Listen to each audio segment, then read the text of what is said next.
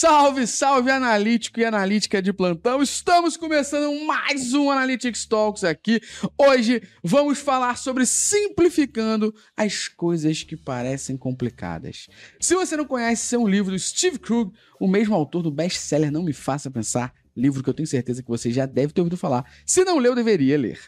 O livro, simplificando as coisas que parecem complicadas, fala de UX, mas a gente vai falar de analytics aqui. Pegando esse tema do livro, de simplificando as coisas que parecem complicadas e tentar, temos a honra aqui de ter a missão de simplificar coisas complexas de analytics para você nesse podcast. Logicamente, não estou sozinho, estou com ele. Lá vem. Do meu lado, aqui. Vamos ver a humilhação de Nem hoje. humilhação nenhuma. Luciano Fialho, gente. Prazer, valeu. Prazer. Prazer. Bom. Vamos lá, galera. Vamos ver esse aí. Mais um livro que eu não li. Mas relaxa. É, relaxa, a gente vai. 12 minutos tá aí pra isso. Alô, 12 minutos, a gente aceita patrocinador, viu? Porra, por favor. eu vou ser seu garoto propaganda. Boa. E pra gente completar esta banca, estamos com o nosso time aqui. E banca 50% feminina neste momento. Pra estar aqui com a gente, você já deve ter visto lá no TikTok, no YouTube, no Instagram, no podcast, menos no blog, né? É, Mas está aqui com a gente, senhorita Maria Fernanda Neuhauter. E aí, pessoal, tudo bem? Prazer estar aqui de novo. Espero que vocês não estejam cansados de ver minha cara, porque eu pareço bastante. E vamos falar um pouquinho sobre como simplificar coisas na área de analytics, que a galera às vezes gosta de complicar um pouquinho. Ela que tá humilhando todo mundo aqui, porque somente ela, por estar há muito tempo aqui na MB, tem a coleção de inverno. Viu? De nada. Inverno Boa. 2017. Esse aqui. e pra fechar a banca, temos uma estreia do nosso time de Sampa aqui. Senhorita Camilinha Santos, seja bem-vinda. Oi, pessoal, tudo bem? Prazer estar aqui. Boa. E aí, tranquila? Mais ou menos.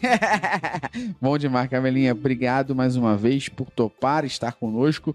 Mafele também. Vamos então simplificar. As coisas parecem ser complicadas Analytics. Temos essa missão nesse debate aqui desse podcast. Eu tenho certeza que, inclusive, teremos mais um episódio. Porque depois que a galera perceber que a gente simplificou algumas coisas complicadas, vão mandar mais É, né? Então acho que tem alguma coisa bem interessante aqui. Quero dizer que você pode estar assistindo este podcast no YouTube e você também pode estar ouvindo no Spotify. Se você está no YouTube, não esqueça de se inscrever e ativar o sininho aqui dentro do Analytics Talks para poder receber todas as informações. E se você está no Spotify, não esqueça de depois dar cinco estrelas para a gente, porque a gente merece. Muito obrigado por isso, por sinal. E, último recado aqui é, entre lá no site que eu vou revelar agora, porque vai ter Analytics Summit esse ano, meu chapa. E já temos o site lá e aos poucos estamos revelando as informações, os participantes, os temas. Serão dois dias de evento e você já pode entrar lá em analyticsummit.com.br ou correr aqui na descrição para poder entrar no site e já se inscrever para receber informações conforme a gente for postando. Inclusive, teremos muitas novidades, né? Exatamente. O maior evento de analytics do Brasil. Quiçá América Latina, quiçá América Latina, quiçá do planeta. Quiçá do planeta. Quiçá ano passado, Mafele palestrou e tivemos mais de 25 mil pessoas impactadas no Analytics Summit. Esse ano temos a missão. Já digo logo que tem um pessoal de conteúdo aqui atrás, que entrou recentemente, para já tomar pressão. Temos a meta de dobrar esse ano. Exatamente. Tá? Tem que ter 50 cabeças A gente bota pilha agora ou não? Que a Camilinha vai palestrar também. também. Boa. Então vamos lá, sem mais delongas. Vou começar aqui fazendo uma pergunta, endereçar para o Luciano, mas a gente, qualquer coisa, debate com todo mundo depois. Luciano, todas as dúvidas que a gente trouxe aqui foram dúvidas que vieram pra gente no Prime, vieram pra gente lá no Ilha de Tagueados, que é a nossa versão de perguntas e respostas do Luciano com convidados no YouTube da Métricas, veio também no Instagram, veio do blog, veio do site, veio de todos os lugares, a gente reuniu as que mais se repetiam. E vou começar por essa aqui, que é como o GA4, ou seja, a que mais se repete nesse momento já é sobre GA4. Graças-. Como. A galera- Mostra que a galera tá migrando. Tá, não, eu acho que é o famoso cagaço. É, tá tipo chegando. assim, chegou o momento que a água bateu na bunda. Exatamente. Preciso entender essa merda. Então vamos lá. Como o GA4 coleta os dados e como funcionam e para que servem os eventos? E complementando aqui, que é- não terminou ainda não. É E freestyle. como ver que os eventos estão disparando? Tá. É, acho que a grande mudança que a gente tem em relação ao GA Universo é a mudança de estrutura. A gente tinha dentro do GA Universal o HIT, que era a unidade básica de coleta, e hoje isso é o evento dentro do GA4. No GA4 tudo é evento. Então a grande mudança inicialmente é ela é de escopo, né? A gente tem uma mudança de diferença de escopo. Isso implica em algumas coisas, porque dentro do GA Universal a gente tinha escopos que não se conversavam. Então se você estava dentro da área de evento, se você queria entender em que página aquele evento era disparado, você conseguia fazer isso. Agora se você estava na área de, de conteúdo do site, queria cruzar com a categoria do evento, eles zeravam o, o, os dados que eram apresentados no relatório. Perfeito. Então tinham dados que não se cruzavam dentro dos relatórios naturalmente, porque a gente tinha escopos diferentes de dados. Agora, com, como tudo é evento, tudo quase que diretamente, lógico que se você está dentro da mesma sessão, Uhum. ele é cruzável. Então, tipo, você pode analisar qualquer dado, inclusive montar funis exploratórios lá, tipo, que para mim é a grande grande cereja do bolo do GA4, que você consegue tipo analisar o comportamento do usuário a partir dos eventos que ele disparou durante a navegação dele. Então, isso é do caralho assim. E a- o processo de coleta, ele não muda perante o que o Google já indica há muito tempo. Ele indica tanto a implementação direta no código-fonte ou a implementação via Google Tag Manager, que aí, em relação ao Google, o Google Tag Manager é o que a gente recomenda por ter uma escalabilidade, uma flexibilidade maior na hora de implementar os dados. Então, você continua utilizando o Google Tag Manager, a implementação ela continua quase que da mesma forma, porque assim, pensa que a gente tinha o hit de page view dentro do Google Analytics Universal. Dentro do GA4, na tag de configuração, você também pode enviar automaticamente um hit de page view. Então assim, não mudou muita coisa. A única Uhum. diferença é que você não tem mais hit de transação igual você tinha. é, Você não tem mais hit de transação igual Uhum. no, no Universal. Agora, ele é um evento de, de compra, é um evento por chase lá dentro. Então, Boa, então não mudou muita coisa. basicamente é evento, não é mais page view. Page view de fato se torna um evento. Exatamente. Inclusive para GA4 app também. O Screen View é um evento também Boa. coletado automaticamente. Então, basicamente, como o dado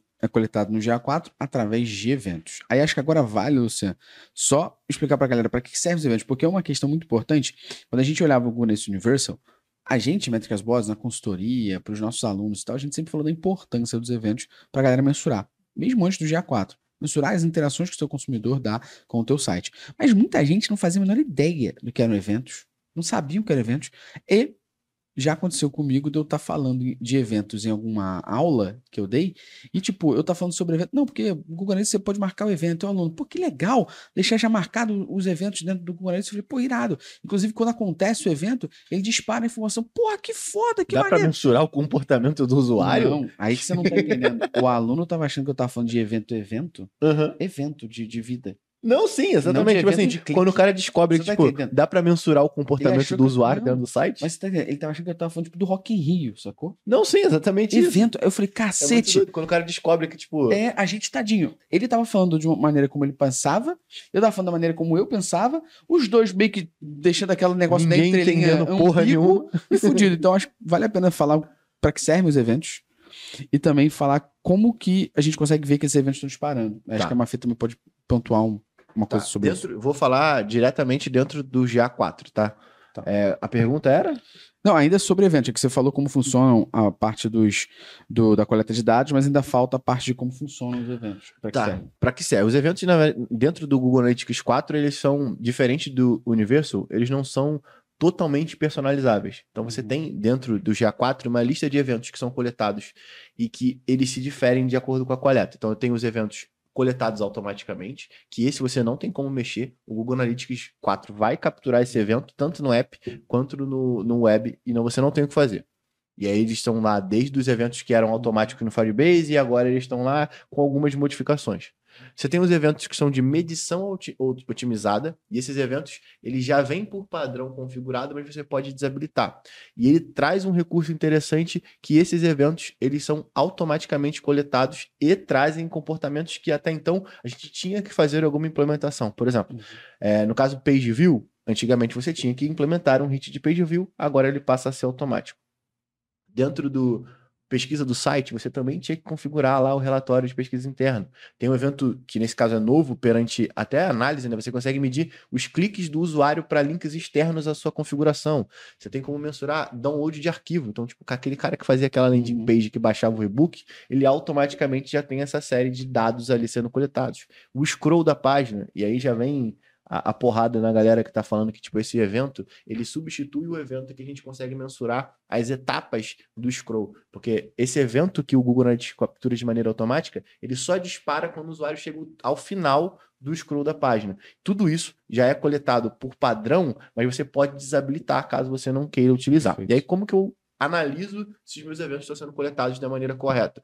Você pode ir tanto direto no Tag Manager, se você estiver utilizando, você pode utilizar a versão de, de Tag Assistant dele para você verificar se o disparo, se seu acionador está configurado da maneira correta, quanto você pode utilizar o Debug View. E aí, dica para a galera um pouco mais técnica, tem uma extensão do Chrome chamada GA Debugger. E essa extensão, pode, pode pipocar o link na descrição aí, eu vou mandar para a galera, que essa, essa, essa extensão ela habilita o modo depuração do hit que está sendo enviado para dentro do Google Analytics. Lógico, ela é muito mais técnica, infinitamente mais técnica. Você consegue pegar muito aquele erro de será que o ID do meu usuário está persistindo de uma URL para outra? Uhum. Você consegue ver muito isso. E dentro do GA4 você tem o Debug View, que para mim puta ferramenta, porque traz tipo um conceito que não existia. Como que os meus dados estão chegando dentro do Sim. Google Analytics? Até então, anteriormente você tinha que usar o Hit Builder para você poder validar se aquele hit Sim. era válido.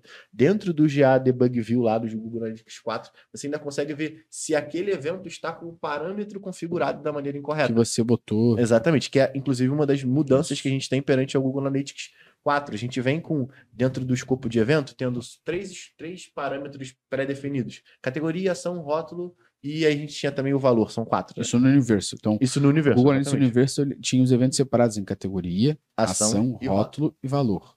E agora no GA4 a gente basicamente tem evento e parâmetro. Exatamente, é o event name e os Isso. parâmetros E o atrelados a ele. parâmetro ele pode ser numérico ou de texto. Exatamente. Perfeito. Se eu não me engano, você pode passar booleano também, se é Tá. falso ou verdadeiro, você verdadeiro. pode passar. Boa. Então, nesse caso, a gente tem a análise, porque dentro dos eventos pré-definidos, que é um outro tipo de evento que, é que você pode implementar para, por exemplo, medir venda de um produto, você consegue definir alguns parâmetros que são pré-definidos pelo Google para ele poder, inclusive, preencher os relatórios. É. Então, tipo assim, é como se a gente tivesse, principalmente na parte de e-commerce, o, o errância de e-commerce por padrão implementado Uhum. e você só tem que habilitar aqueles eventos implementando eles ali dentro. E aí você tem Boa. os- as obrigatoriedades que você tem que ter para poder É. implementar todos os parâmetros para ele poder preencher o relatório. E o debug view é muito importante, né, Mafê? Porque a gente tem algumas alterações e mudanças aí no que tem de Universal pro GA4, né?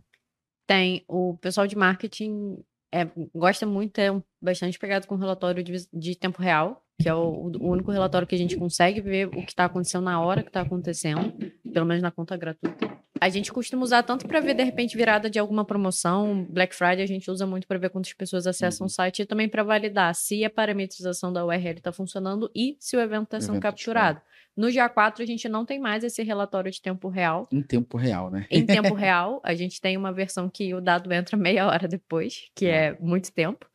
Então a gente ou, é, vai ter que aprender a usar o, o GTM, o modo. É isso aí. Ou de- o modo debug modo que tá no debugger. GA4. Acho que a grande Sim. Questão pra galera já entender é que dentro do Universal. o- ah, desculpa atravessar o pra pagode. complementar. Porque, tipo, se você implementa um parâmetro errado, ele te dá dentro do debug view o porquê esse parâmetro está implementado errado. Então a galera de marketing vai conseguir pegar o print daquilo e mandar ao desenvolvedor, o código que está dando o erro aqui é esse e a informação está vindo do tipo errado. Você está mandando um tipo que o Google Analytics não está preparado para poder receber. Então facilita também a comunicação, né? Uma vez que não é só que o dado está sendo coletado errado ou tipo, os dados estão todos cagados. Então você consegue mostrar para a galera que implementou como que esse dado está chegando lá dentro para você poder conseguir tratar. Então, dentro do GA Universo, a gente nem tinha um tratamento de erro, sacou? Porque era tão solto os escopos e os parâmetros que você nem tinha como configurar nada, nem como dete- de- determinar se algo estava certo ou errado. Então, agora, dentro do Debug View, você consegue ter essa visão.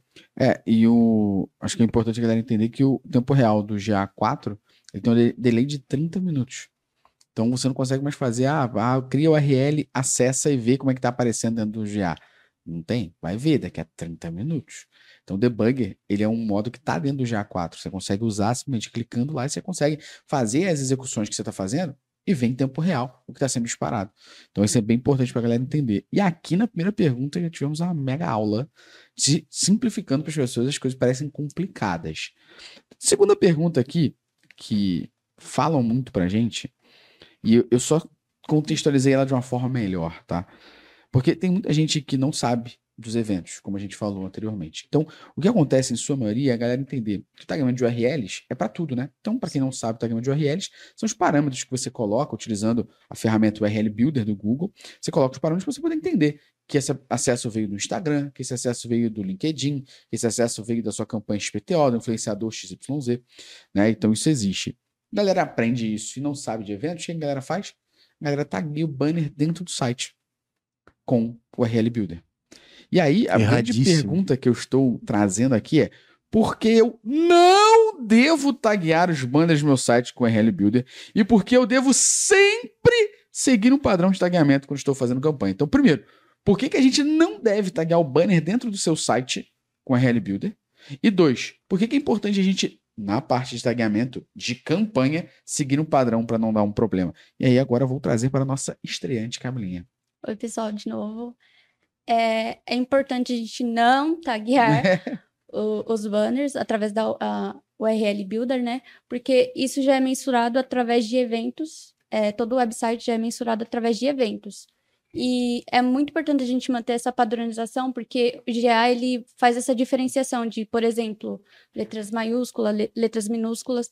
Então, caso você fazer esse tagueamento não padronizado, ele acaba não entendendo que essas origens são as mesmas. Então, acaba é, é, trazendo esses dados de forma duplicadas. É, não, e no caso de você utilizar o TMs dentro do seu site interno, se você clica num banner que leva um usuário da sua página para a página B, ele sobrescreve a origem. Então imagina Sim. que o usuário entrou através de um anúncio do Google e ele tá lá, origem Google e Medium CPC.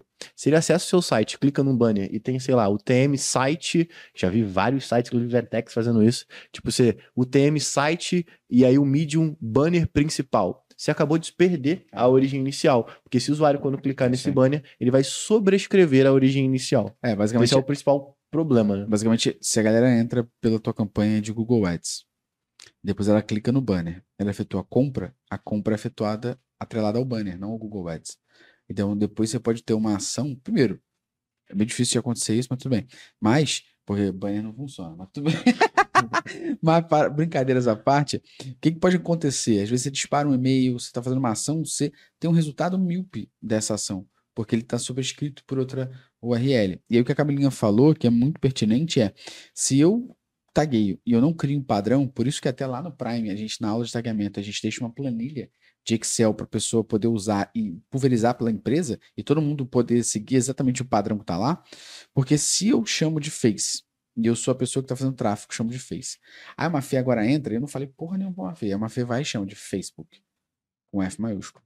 Aí agora a Mafê saiu e a Camilinha começou a fazer. E a Mafê também não falou nada para a Camilinha. A Camilinha chama de FB. Exatamente. Na hora que você entrar no relatório do Universal, lá, aquisição todo o tráfego, origem mídia, ou você entrar no relatório dentro do Google Analytics 4, também de aquisição, origem de, de, de usuários, você vai ter que somar essas informações. Você vai ter que agrupar isso. No GA4 não tem como a gente modificar o agrupamento de canal. Então, nesse caso, é, ele tem uma lista e, e- por incrível que pareça, tá? Eu tô falando do Google que tá fazendo isso.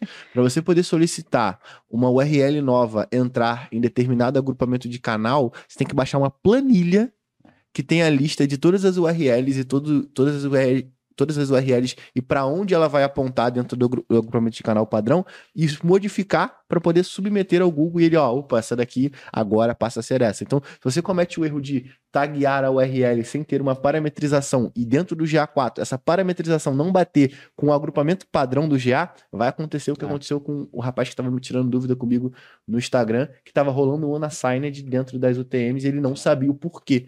Porque eram, é, entre aspas, origens identificadas lá É. dentro. Então, O Unassigned é, é o antigo.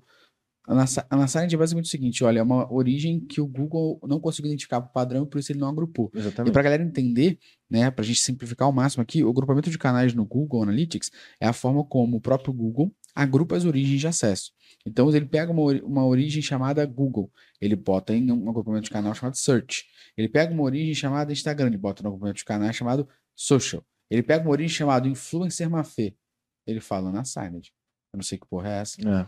Então, no GA Universal, a gente consegue alterar. Consigo criar um, um agrupamento de canais que eu chame o seguinte, ó, quando vier influencer Mafê, influencer Camila, eu vou chamar um canal chamado influencer. No GA4, até o momento que você está ouvindo e ou assistindo esse podcast, não é possível. Então é muito importante a gente entender todo esse Mas sabe rolê. uma parada maneira? Tipo, quando você manda. Se você tinha lá o reference do. que era- não sei se vocês vão lembrar, mas tinha aquela referência L.Facebook, L, ponto. M.Facebook, L.Instagram. Hoje, essas origens são identificadas Uhum. dentro do agrupamento canal, de canais do GA4. Sim. E elas são como Organic Social. É isso aí. Então, tipo, eles estão, tipo, também olhando pra esse. Sabe que isso aí agora, ó, senta aqui na minha história. Isso aí, a Métricas Boss tem bastante mão nisso aí, né? Porque o nosso artigo Ah, tá. de L.face, esse artigo foi tão, foi tão acessado sobre essas origens de Facebook que chegou a entrar nos grupos de, de Facebook sobre Google e chegou a rolar esse artigo lá no Google. A galera do Google usava esse artigo para mostrar para as pessoas isso. E como eles dentro lá conseguem dar informações para o próprio Google disso, algumas solicitações para o GA4 surgem dali. Para o aprendizado do Google de entender que isso é orgânico. Olha aí. Então a Métricas olha. Tem uma certa Falta só eles notarem um pouco mais. Falta só gente, né? patrocinar também. ajudar, Exatamente. dar uma Botar moral, um banner do já Vida que 360 segue, aqui. relaxa. Para isso que serve a amplitude, ó. Vamos seguir aqui. então, falando sobre isso e contextualizando, vamos trazer mais uma outra dúvida aqui que a gente já desmistificou. Por que a gente não deve taguear o banner para perder a origem? E também porque vai causar um- uma série de problemas no teu que taguear, que taguear gente- a URL, não o Isso, evento. Isso, tá? isso. Tem que taguear o banner como evento. E por que, que a gente tem que seguir um padrão? Para a gente não perder esse, esse padrão e, na hora de analisar, conseguir analisar tudo como um lugar só, Facebook. né? Beleza, boa. Então a próxima aqui agora é: vou trazer essa para a Mafê falar agora. O que são e para que servem os modelos de atribuição do Google Analytics? É, Modelo de atribuição basicamente é como aquela ferramenta vai registrar a conversão. Como Boa. que ele vai dizer da onde está vindo essa conversão. E aí cada ferramenta tem um seu modelo de atribuição específico. Do Google Analytics é um, do Google Ads é outro, o gerenciador de Facebook é Boa. outro. Por isso que elas não batem nunca vão bater. Nunca vão bater. É, não tem como a gente dimensionar um percentual máximo de diferença, porque são lógicas de funcionamento diferentes. É, e não- é, a discussão até nem deveria ser o que, que é mais, qual que é mais certa, porque cada uma tem uma lógica diferente. Mas se você analisar diretamente no Google Ads, ou diretamente no Facebook, diretamente na Crito, ou qualquer outra ferramenta que você usa, você vai estar comparando laranja com banana, porque cada conversão ali vai estar sendo registrada de, de acordo com o modelo de atribuição De daquela lugar. ferramenta. Acho que vale a pena, Mafê, você só explicar pra galera qual é o modelo do Google Ads, qual é o modelo do Facebook, e qual é o padrão do Universal, e depois eu posso detalhar o padrão do GA4. Porque se você que tá ouvindo aqui a gente ou assistindo achava que era o last click, último clique, eu já falei 70 milhões de vezes. Grita mais uma pro Deus, Rodrigo. Grita uma pro Rodrigo. Deus. Se você é assinante do Prime, tu já tomou esse susto e gravou. Que não é o last click. Então, toda vez que você ouvir alguém falar assim, ah, mas o GA é last click, isso é muleta de resultado ruim. Por favor, Mafê, já, já me soltei aqui.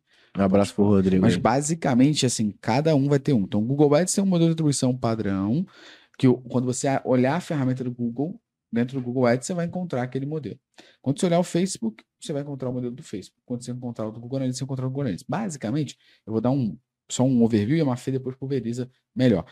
Facebook, um dia de visualização e 28 dias pós-clique. Por isso que a frequência do Facebook, por exemplo, é bem alta, né? Porque todo dia você tá vendo, todo dia ele tá marcando que você tá, tá entre aspas, cucado. E 28 dias pós-clique, ou seja, se você clicou num anúncio e 28 dias depois você comprou, o Facebook vai dizer que é dele. Google Ads, 30 dias pós-clique. E o Google Analytics é outro. O Google Analytics é o último clique não direto, que é o como é que funciona isso? Se eu acessei o seu site pelo e-mail pelo direto e comprei, a, a venda vai para o e-mail. Se eu acessei pelo e-mail direto direto, aí sim a venda vai pelo direto. Se eu Perfeito. acessei pelo e-mail, pelo Google Ads, comprei, a venda vai para o Google Ads. Porque como depois você acessa uma vez, sempre tem esse autocomplete, ele, me- ele faz esse mecanismo até para não Força, né? favorecer tanto o direto É. e para a gente conseguir ter uma visão de canal um pouco mais completa.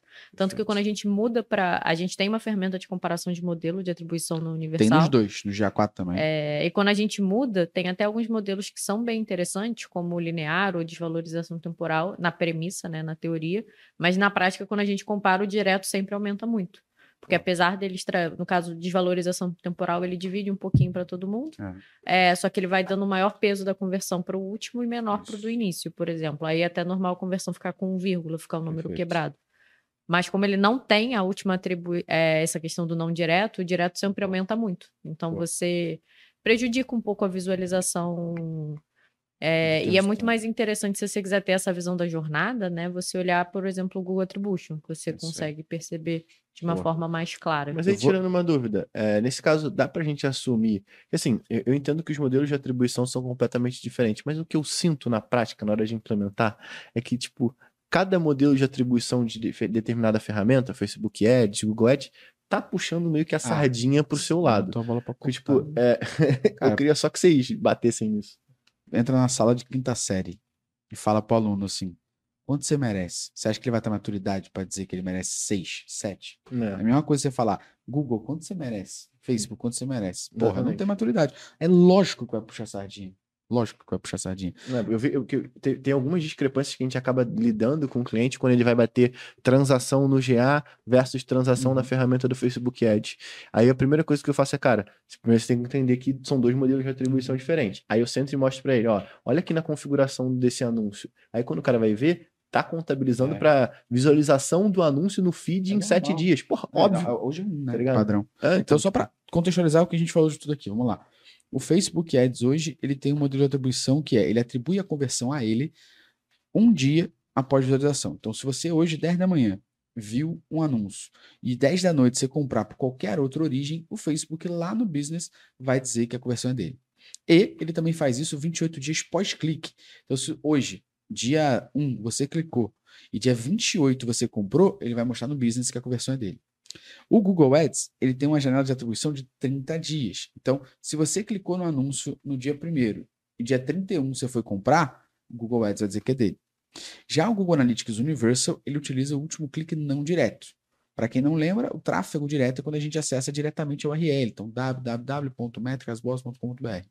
E como a Mafê muito bem falou, principalmente o Chrome, ele força muito que o tráfego direto aconteça. Então, uma vez que você acessa aquele site, você vai digitar ME, já te sugere Métricas Boss. Você dá Enter, você já fez um tráfego direto. Por isso que o modelo de atribuição do Google Analytics Universal é o último clique no direto. Então, só recapitulando o que a Mafê falou, você acessou pelo Google Ads, depois você fez uma, um acesso por e-mail e você fez uma conversão do direto, toda vez que o direto for o último canal, ele vai ser cancelado e eu vou dar a conversão para o penúltimo. Ou seja, o direto só ganha conversão quando ele é o único canal da jornada do usuário ou quando ele é o último e penúltimo. Porque o direto não é excluído nesse modelo de atribuição. Ele só é excluído quando ele é o último. Logo, se na jornada ele for último e penúltimo, ele ganha conversão como penúltimo. Isso tudo aqui contextualizando para a galera Hum. entender.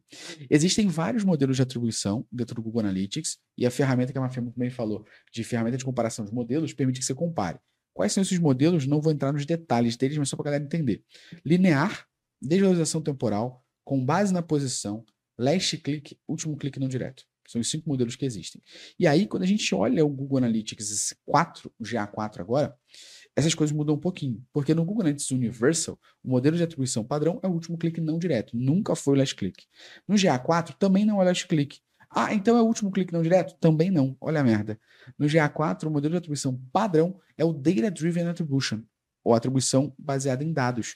Porém, um grande advento do GA4, diferente do Universal, é que no Universal a gente só poderia comparar os modelos. Então, eu não conseguia, olhando em qualquer outro relatório, analisar o resultado dos meus, dos meus, das minhas conversões baseado no modelo que eu considero melhor. Não, você tinha que usar lá funil multicanal e entrar conversões funil multicanal com ferramenta de comparação de modelo e apenas comparar os modelos. Já no GA4, você continua tendo a ferramenta de comparação de modelo, porém, você pode mudar o padrão de todo o relatório, se você Passar quiser. a analisar de acordo com o que Então, você por quer. padrão, é o Data Driven Attribution, mas se você considera para o teu negócio, para a tua jornada, é o melhor, seu desvalorização, desvalorização temporal, você pode alterar o padrão. E aí, só recapitulando de forma muito pragmática, o que que é o Data Driven Attribution? Um matemático chamado Shapley inventou a teoria dos jogos, que é para poder entender que um jogador é melhor que outro, ele testa esse jogador jogando em outras posições, em outras duplas, para saber se aquele jogador de fato é bom. Troca jogador, bota origem. Como é que eu sei que uma origem é melhor que a outra na jornada do usuário? Quando eu vejo como ela converte em outras jornadas. Quando ela é no início, quando ela está no meio, quando ela está no fim. Então, o Data Driven Attribution, ele mede de fato uma atribuição orientada a dados, dizendo o seguinte: olha, vou dar um exemplo aqui. A jornada Google Orgânico, e-mail e depois direto, o direto tem 100% de conversão. Ué, mas como? Porque olhando a jornada, o direto é um puta origem do teu negócio como um todo. O exemplo aqui na Métricas Bots é que a gente é muito forte no orgânico. Então, quando a gente olha o Data Driven Attribution, o orgânico é sempre gigantescamente forte para a gente. 80%, 77% de conversão é atribuído a ele. Por quê? Porque 90% do nosso tráfego vem dele. Então, ele é uma mídia forte para cacete. E isso é legal porque vai mudar de acordo com cada um dos negócios. Boa? Um, Matou. um pulverizando para geral aqui, simplificando a vida. Boa. Então, meu irmão, eu tô falando que esse episódio vai ter que ter mais 70, porque cada perguntinha a gente tá dando aula aqui. É, A gente está simplificando real a tua vida. Se depois disso você não clicar em inscrever e não der cinco estrelas, eu sei o que eu faço. Agora vai até o podcast vai começar a ser cobrado. Hum. Porra, não é possível, né? A gente merece um mínimo uma moralzinha. Porra, pelo amor de Hum, Deus, Quem né? quer rir tem que fazer rir. Então, seguindo aqui agora as perguntas, vou trazer para Lucian Fialho essa daqui agora. Lucian, o que é regex? O que é expressão regular? E como que eu uso nas ferramentas de análise? Meu irmão, tu tem a missão agora de deixar isso simples. Pra Cara, gente de, humano. É, aí ó. Não, então, vamos por partes, tá? Programador é preguiçoso acima de tudo. não cospe água, não. Quase cuspe água, meu chapa. Programador é preguiçoso acima de tudo. Isso não necessariamente é algo ruim. É, inclusive, em alguns casos, até uma virtude. Porque esse cara, só contratava é, Exatamente. desenvolvedor preguiçoso porque ele ia fazer as coisas em menos tempo. em menos tempo, e uma solução que ele não tivesse tanto retrabalho. Então, tipo, nesse caso, o regex é meio que isso. É uma maneira de você criar uma expressão regular, ou seja, um, um padrão de escrita, para eu poder conseguir pesquisar coisas dentro de um grupo de texto. Então, assim, imagina que você tem lá um texto de. um post da Métricas Boys e eu quero identificar, igual eu fiz esses dias, quantas vezes a gente falou Google Analytics dentro dos nossos posts. Então, beleza, eu cheguei lá, montei esse pattern, montei esse padrão ali, e ele vai pesquisar em todas as incidências. Toda vez que ele der um match disso, ele automaticamente vai registrar, ó, dei o match e, e foram essas Uhum. incidências aqui. É como se fosse o Ctrl F, só que com super poder. Então, tipo assim, eu for- Por Exatamente. favor, a melhor definição. Alguém tem que postar isso e marcar o Luciano. O regex é um Ctrl F com superpoder. Por mas favor. não deixa de ser. E time porque- de conteúdo, eu tô falando pra vocês também isso aqui, tá? o regex é um Ctrl F com superpoder. Puta que pariu. Mas no que eu sei fazer de regex, que facilitou muito a minha vida, é que o filtro do Google não tem aquela É. meleca de ou. Aí eu só aprendi aí. como faz, que é a barrinha. Eu Isso sou aí. tão feliz. A Exatamente. Mafia, ó, só para contextualizar o que a Mafia falou muito bem. Quando você entra num relatório do Google Analytics, você não consegue fazer. Se for Facebook com F maiúsculo ou Facebook com F minúsculo, apresenta para mim o resultado. Não só pode ser E, ou seja, só pode ser interseção. Então você não consegue ter isso. Se for Facebook é Facebook. Não tem como, vai dar merda. Muitas vezes relatório não funciona. Então o que a Mafia falou que ela usa o regex para fazer filtro e botar a barrinha em pé. Que funciona. Boa. Isso facilita Exatamente. muito a E, vida. e aí, isso, isso é maneiro, porque assim, imagina que você queira identificar, por exemplo, toda vez que o Google Analytics foi a última palavra de uma frase. O regex te ajuda para você fazer isso. Uhum. Então, tipo, quando eu quero fazer um match num checkout, quando a página começar, ou o caminho de página Uhum. inteiro começar com barra checkout, eu vou utilizar um caractere que determina o início Uhum. da, da, da, da sentença e vou definir que eu quero aquele texto a partir do início da sentença. E lógico, dá para ficar muito mais complexo? Dá, a gente consegue fazer por grupo, dá para você identificar caracteres especiais, identificar caracteres de A a Z. Então, assim, alfanumérico, você consegue criar algo complexo utilizando o regex. Mas, assim, num, num cenário do Google Analytics, inclusive, não é o regex regex. Ele tem um regex dele. Se você for na documentação, principalmente do Universo, tem lá dizendo que o Google Analytics, ele usa o regex, mas moldado por eles. Então, eles modificaram algumas coisas ali, até para facilitar a galera de marketing. Mas num cenário geral de uso do dia a dia, é começa com ou você criar um grupo para aquelas URLs da Hotmart, que você tem um padrão de numeração e você cria um padrão para poder identificar essas URLs e aí automaticamente você dá um match nela. Por isso que toda, toda condição ela dar match com determinado regex. Pô. E você ainda pode fazer o contrário, tipo, não dar match com determinado regex. Então é um padrão de pesquisa para Pô. você poder E vou identificar. dar, além da aplicação que a dentro de Mafê, além da aplicação que a Mafê deu, vou dar um outro aqui que case de, de, de uso prático da nossa consultoria. A Coca-Cola fez uma parceria com a Domino's Pizza e a Coca-Cola investiu dinheiro da própria Coca com o próprio time da Coca-Cola fazendo o anúncio para o site da Domino's Pizza. Então, o time da Coca-Cola lá investiu publicidade em Google Ads, gerando tráfego para o site da Domino's Pizza. E nós precisávamos trazer um Google Data Studio filtrado somente das informações pertinentes à Coca-Cola. O regex salvou a nossa vida. Essa é uma forma, por exemplo. Forma número dois. Um supermercado, que foi nosso cliente durante muito tempo, também fechou uma parceria com a Heineken na época. E a Heineken, com o time deles lá, fez anúncio para gerar tráfego para esse e-commerce. E esse e-commerce tinha um acordo com a Heineken que era o seguinte: olha, eu consigo para você gerar os relatórios de informações do teu tráfego e da venda que você está gerando aqui de Heineken. Então a gente teve que filtrar através do regex todos os produtos da Heineken. Heineken, Amstel, entre outras coisas do tipo. É, aquela outra brasileira, que esqueci o nome, Heineken, Amstel, outra brasileira que, que parece um, um trenzinho, que é um trenzinho. Eisenbach. Eisenbach, isso aí.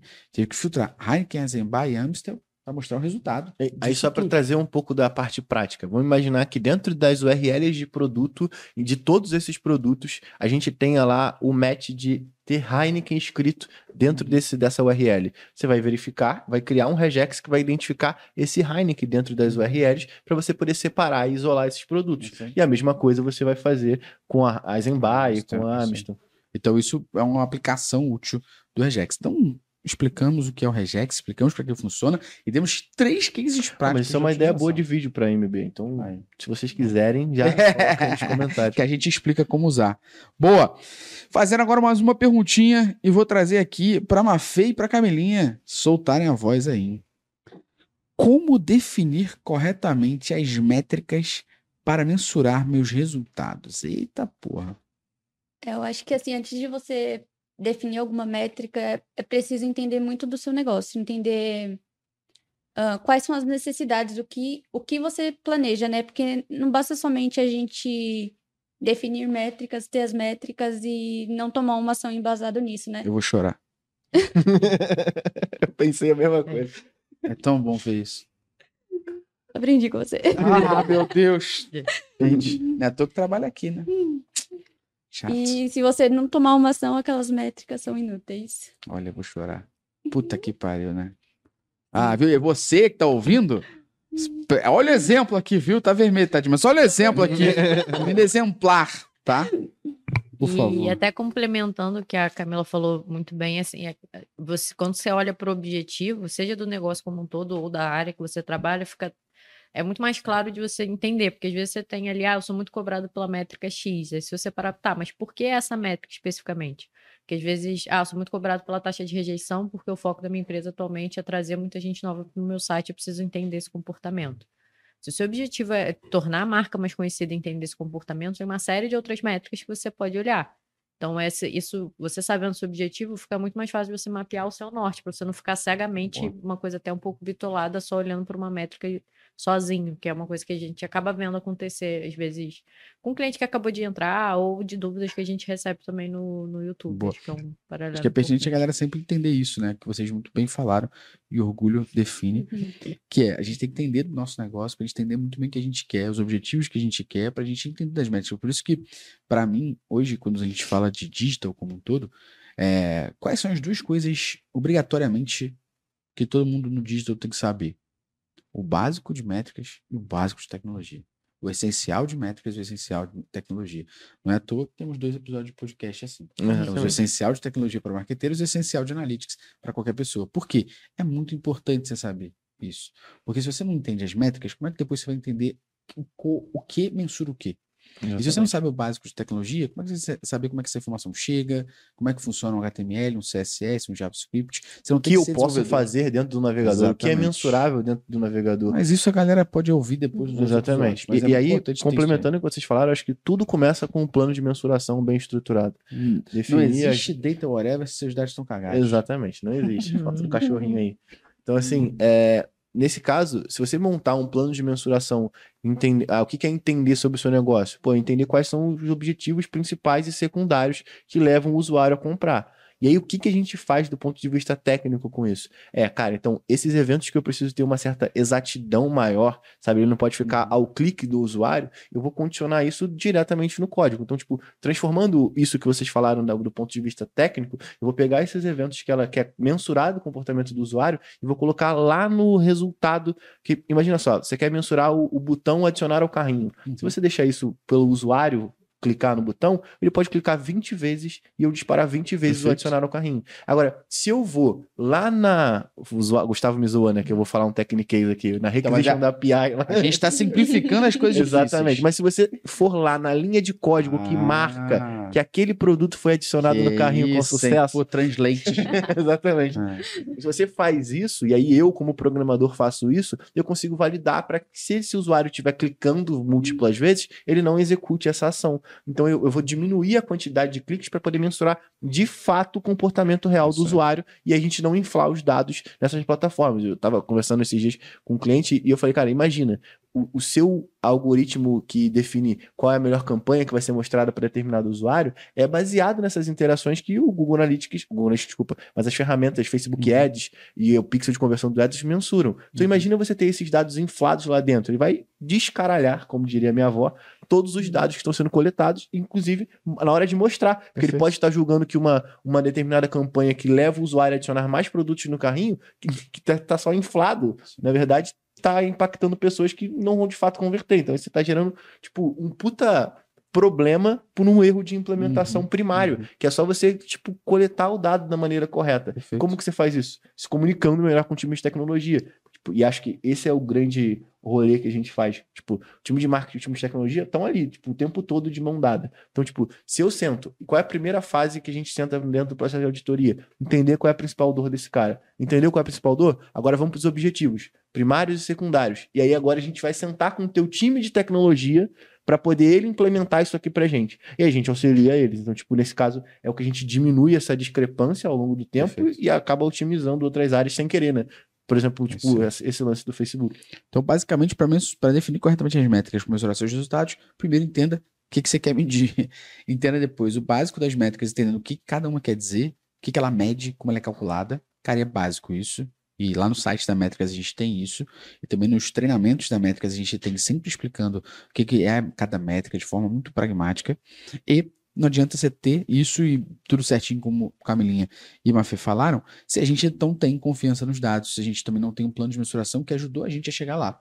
E aí, já trazendo aqui sobre confiança nos dados, que é uma das dúvidas que trouxeram pra gente aqui, é como eu sei e posso confiar que meus dados estão corretos? Isso é uma excelente pergunta, porque muitas vezes a gente está consumindo um dado que a gente não faz a menor ideia se está correto. E é muito importante ter a garantia e ter a segurança de que o dado está correto, porque toda vez que o dado é inconveniente à opinião de alguém, alguém vai chegar e falar assim: esse dado está incorreto. Então, se você sabe que o dado está correto, isso te dá ainda mais argumento para falar: ô, ô, ô, tá tudo certinho. Acho que o primeiro ponto que eu acho que aí é, a gente vai bater de novo é Google Analytics não é banco de dados.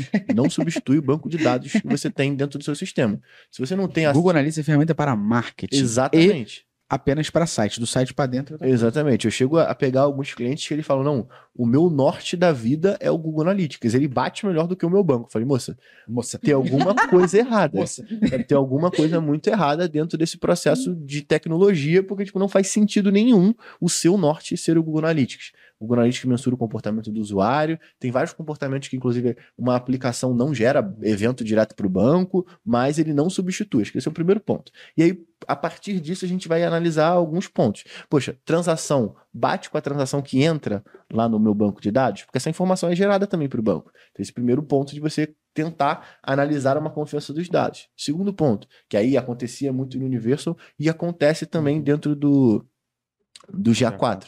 É, o auto-reference, você também tem lá. Então, se você tiver alguma configuração de erro que, que impacte o, o processo de implementação e coleta, ele também vai trazer essas informações. Lógico que a gente ti- tinha problemas muito mais absurdos com relação a eventos Uhum. que tinham taxa de rejeição muito baixa, isso tudo morre, mas acho que o, o ponto inicial é a gente entender e, e fazer esse processo de, cara, vamos testar isso daqui, que aí eu entro lá naquele lance do debug view. Tipo, toda vez que você tiver uma desconfiança nos seus dados, abre o debug view, verifica como está funcionando o processo de coleta e se o Google Analytics está despontando algum erro lá dentro do debug view, porque aí automaticamente você já vai ter um norte do que você tem que executar. Então, acho que esse é o ponto inicial de partida aí. Assim como não compramos uma casa sem expensão, não podemos confiar num site sem um plano de mensuração. Exatamente. Não, nem só no plano de mensuração. Pensa que esse cara vai fazer uma auditoria a cada três meses. É. Sacou? Eu acho que é tinha Não. que ser um processo natural das empresas confle- con- confrontar os dados Isso que elas estão coletando nessas ferramentas, sabe? Para poder bater com as outras plataformas. Para poder ver se faz sentido. em minha humilde opinião, e aí deixa os meninas também complementarem caso queiram, a gente deveria ter uma documentação e uma organização em toda a empresa, que facilitaria a vida de todo mundo. Vou dar um exemplo aqui, tá? Vamos supor que você, cara, é assinante do Prime, ouvinte do podcast, lê o blog e tal, e você, pô, tá aprendendo tudo, tá praticando na empresa que você trabalha, na sua própria empresa. Você fez plano de mensuração, depois do plano de mensuração, mensuração você implementou, você entendeu sobre as métricas, definiu muito bem seus objetivos e que métrica mede isso. Você entendeu os métodos de como transformar dados em decisão. Você fez tudo certinho. Cara, o site, o app é um organismo vivo. O site ou o app vai mudar. Se você não mudar a ferramenta, cagou tudo. Porque, basicamente, as ferramentas de analítica, elas, elas absorvem informação. Se ela está errada, é porque ela absorveu de uma forma equivocada. Então, deveria ter um planejamento de revisitação, sim, da- das ferramentas de tempos em tempos, mas se nós tivermos uma, uma comunicação muito bem detalhada, uma organização muito bem detalhada, eu sei que o site vai mudar daqui a três meses. Cadê o ambiente de homologação desse site para eu poder mensurar? Beleza, já deixa um container separado no Google Analytics, pensando no site de homologação. Qual é o dia do Go Live? Dia tal. Que horas o Go Live? Tal, pum. Tira o outro container, bota o novo, acabou, tá tudo certo. Só que isso não acontece. A gente Nunca tem um, acontece. a gente tem um, um caso que, pelo menos há quatro anos, a gente tem uma empresa que todo início de ano ela contrata a gente fazer uma auditoria. Eu ainda acho que é menos pior. Porque pelo menos todo início do ano ela fala: vamos fazer a auditoria com a métricas boas, eles revisitam tudo e esse ano a gente se garante que está tudo certinho. Se eles mudaram qualquer coisa ao longo desse tempo, já não tem mais garantia. A não ser que eles deram vida também no, no GA, né? Sim, é, até uma coisa interessante que a gente fez com o cliente, que serve até como essa boa prática, Boa. foi ele avisou que teria essa mudança e a gente marcou até na agenda, ele não estava todo mundo junto, foi Uhum. virtualmente, mas ó, o Go Live é dia tal, vamos todo mundo testar, ver como é que o dado está entrando Uhum. e, e que aí se, se tiver problema, que pode acontecer, Uhum. é aquele famoso errar rápido. A gente Perfeito. consegue garantir que todos os dados estão sendo capturados Perfeito. certinhos. E isso, e como a gente se preparou antes, foi refletido anteriormente, até era um cliente que a gente tinha acabado de pegar, então não tinha, por exemplo, evento de interação nenhum, de montar um plano de mensuração de fato, tanto da parte de transações, era um e-commerce, Uhum. então tem toda a parte do checkout do carrinho que é interessante para a gente olhar, mas quais são os eventos de interação que são interessantes. Então o site novo subiu já com tudo, tudo certinho, tudo Perfeito. alinhado. Não, eu vou deixar uma dica importante. Se você Boa. está escutando esse podcast e o lugar que você trabalha não tem documentação, é porque provavelmente você que tem que criar. então, Seja esta pessoa. seja essa pessoa. Eu, eu falo isso direto e a gente bate isso há anos. Qual o tipo de legado que você quer deixar na empresa que você Isso trabalha? Eu odeio ser lembrado como filha da puta que não documentou nada. Aí você escolhe o que você quer. Boa. fazer. Boa. Gente, já tá indo pros finalmente desta aula. E eu tenho certeza que se você tá gostando, você vai ter que deixar um like, você vai ter que votar aqui no, no Spotify, você vai ter que deixar um comentário, fala com a gente no Instagram. Mandar isso aqui Manda pra mais, mais gente. dúvidas, faz isso aqui chegar em mais gente, porque se isso aqui chegar nos números que a gente espera e vocês comentarem, interagirem com a gente, a gente faz a versão 2, hein? Todo mundo já Sim. tá aqui já tá certo. devidamente obrigado a vir. Obrigadão, porque eles ganham iFood, tá, gente? Só pra vocês ficarem bem tranquilos. Tipo, aqui, o time do MB, eles são obrigados a vir, não. Só que sai no tapa pra disputar quem vai estar no podcast, porque completou 120 pontos, ganha um voucher de 120 reais. Você gostaria de trabalhar aqui, né? Só pros melhores. Enfim, pra gente chegar aqui pros finalmente já, eu vou trazer dois pontos muito rápidos aqui, beleza? Ponto número um, pra gente fazer um bate-bola pra poder preencher todas as informações. Qual a diferença entre tags e acionadores no Tag Manager? Tag é a informação que vai ser enviada para ferramenta Por específica. exemplo, o Google código Analytics. do Google Ads, o código do Google Analytics, o código do Exatamente. Facebook. Beleza. Acionador é o quando essa tag tem que disparar, o momento. É aonde ela vai disparar. Pô, quero que ela dispare na página de produto, que eu tenho uma tag de view item dentro do GA4. Exemplo, Google Analytics, vou instalar, eu preciso que dispare em todas as páginas. Então, Exatamente. a tag é o Google Analytics, O acionador é todas as páginas. Exatamente. Boa. Então, Google é Google Conversion, Google Ads Conversion Tracking é a- o pixel de Google Ads. Essa é a minha Uhum. tag. O acionador é a página de sucesso. Exatamente. Perfeito. Ó, esse aqui foi. Ah, acho que ainda dá para incluir mais ah, uma. aí. você acha que tava muito rápido, né? É, tá muito rápido. Variável nesse caso, Variável. que é um pô. tema que a galera não Então, ó, costuma entender Vamos lá, do Google tag, Tag Manager. o código Uhum. Acionador, onde eu vou dispará-lo. Variável. Variável dentro do Google Tag Manager você pode utilizar de duas formas. Ou para filtrar acionadores. Então, pensa só. Poxa, eu quero determinar que a- aquele pixel vai disparar só na página de produto. Variável, caminho de página, aonde página de produto. Ou a variável vai ser utilizada dentro do Google Tag Manager para poder passar uma informação. Então, eu quero dizer qual é o transaction ID daquela compra. Isso é uma variável sendo passada dentro do, val- dentro do valor de uma tag. Pra gente finalizar aqui agora o podcast, uma pergunta mega importante, não tão técnica, mas que muita gente sofre no dia a dia. Diante de tantos dados que a gente coleta, absorve, tem tanta informação, por onde a gente começa, senhorita Maria Fernanda Neuhalter? E Aí tu então, consegue falar, desculpa, você consegue falar meu. é? Ah, compadre, ela me ensinou uma vezes. vez. Como eu nós gosto, Parabéns! ela me ensinou uma vez, como eu gosto de mostrar que eu sou inteligente, eu fiquei em casa olhando no espelho, Neuhalter, Neuhalter, Neuhalter. Ah, boa, Até boa. que eu soubesse decorar. mas é só, é só trocar o neo por noi. É Viu? Tá. mais fácil. E então, até puxando um, um ponto que a Camila falou mais cedo, de a gente tem que saber bem claro qual é o objetivo do nosso negócio. Ou o objetivo da nossa área, o objetivo da estratégia que está sendo implementada naquele momento, que em geral espera-se que esteja tudo alinhado. Perfeito. É, e a gente sabendo assim, a gente está no momento implementando uma estratégia de com influenciadores, por exemplo.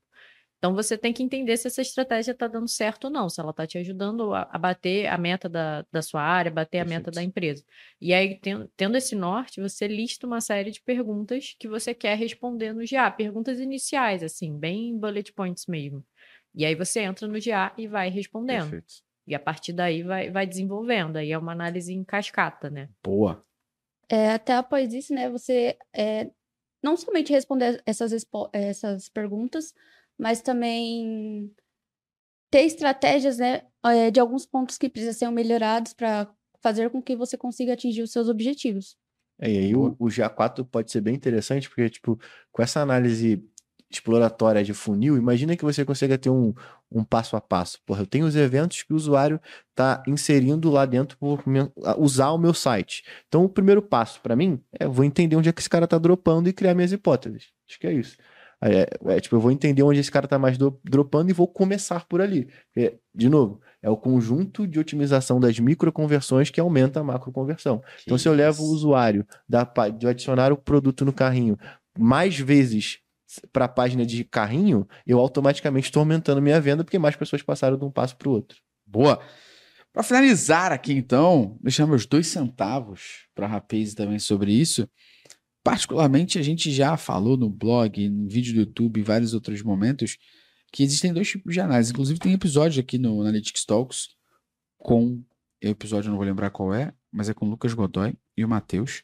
E a gente fala sobre as diferenças de análise proativa e reativa.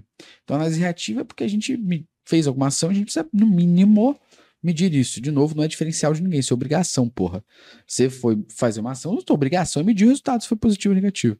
E isso é ongoing, né? A gente faz o tempo todo. Agora, análise proativa é como que eu questiono as informações que acontecem para com os dados eu conseguir validar isso e isso ter um norte para mim de alguma mudança no negócio, alguma mudança no produto, alguma mudança no marketing, na usabilidade. E aí, para mim, vem sempre no ato da gente ser cético, mais cético possível, questionar tudo que está acontecendo, até que a gente tenha algum argumento válido do porquê que aquilo existe. Então, cara, exemplo matador aqui para mim é do nosso podcast. Qual o objetivo do nosso podcast? O objetivo do nosso podcast é chegar em mais pessoas. Por que nós queremos chegar em mais pessoas? Para que o alcance da Métricas Boss seja maior e mais pessoas entendam a importância de analytics e métricas para o negócio. E no final isso dá o que para gente? Autoridade, mais pessoas assinam Prime, mais pessoas querem comprar os nossos serviços. Então tá aqui explicado. Aí o que a gente vai fazer ongoing é, o podcast está funcionando? Qual o resultado que o podcast está gerando? E se eu fizesse um outro podcast XPTO, será que daria resultado? E se além, além do Analytics Talks eu tivesse um outro podcast da Métricas Boss falando de outro assunto, será que daria certo? Tá soltando vários spoilers aí. Olha aí, deixando só os easter eggs. Então, isso tudo são questionamentos. Uma coisa é você ongoing analisar e outra é você provocar para que você consiga medir ou gerar informações que te ajudem a medir isso de forma correta. Aulas cria. Aulas. Esse é o resultado desse Ainda. podcast aqui. Simplificando as coisas que parecem ser complicadas. Por quê? Luciano Fialho, Camilinha e Mafê simplificaram a vida de vocês aqui. Eu tenho certeza, porque a minha foi, porque várias perguntas aqui, gente, eram fakes. Era eu mesmo que tinha feito a Hum. pergunta para aprender mais sobre. Camilinha, muito obrigado pela sua estreia no Analytics Talks. Obrigada eu, gente. Eu tô muito feliz de poder participar. Confesso que foi um grande desafio, aí. mas tamo aí. Mas cumpriu muito bem seu papel. Muitíssimo obrigado. Passou o carro. Passou É. o carro. Pô. Mas, Feli, obrigado mais uma vez. Obrigada também pelo convite. É sempre. A gente acaba aprendendo também, pelo menos na forma da didática. Coisa... Tem coisas que o Luciano fala que a gente até anota assim, para explicar para o cliente e agora ele entender. E, e é sempre, não é só pelo, pelo ponto do iFood. é sempre- Deixar claro isso, né? Boa. Fechamos então, né, Fialho? Fechamos, fechamos. Não esquecendo que estamos no canal do Analytics Talk, então é, se inscreve aí, não deixa de se inscrever e tem link no comentário fixado pra você ir pro Prime e ganhar 7 dias grátis. Sete dias grátis do Prime. E não esqueça, Analytics Summit 2022 já tá no ar. Possivelmente no momento que você ouve ou assiste esse podcast, já tem informação, já tem palestrante, já tem tema, tudo lá. Pode ser também que você tá ouvindo e não tenha, mas já tá no ar. Pelo menos você vai entrar lá e vai conseguir salvar na sua, no É seu Google aí. Calendário a É data pra aí. você não perder. O maior evento de Analytics da América Latina e é carioca e brasileiro. Porra, Passado em fechou. Marte, vai ser transmitido em Vai Marte. ser transmitido Não vai no ter ninguém lá pra saber mesmo? Até vamos- Não vai ter ninguém em Marte pra poder assistir? Fala que é transmitido em Marte. metaverso. Só pra te fuder agora. Porra, tu vai arrumar um caô pra mim agora. Você e o CSC. Tá. Valeu, gente. Um grande abraço e até o próximo episódio. Valeu!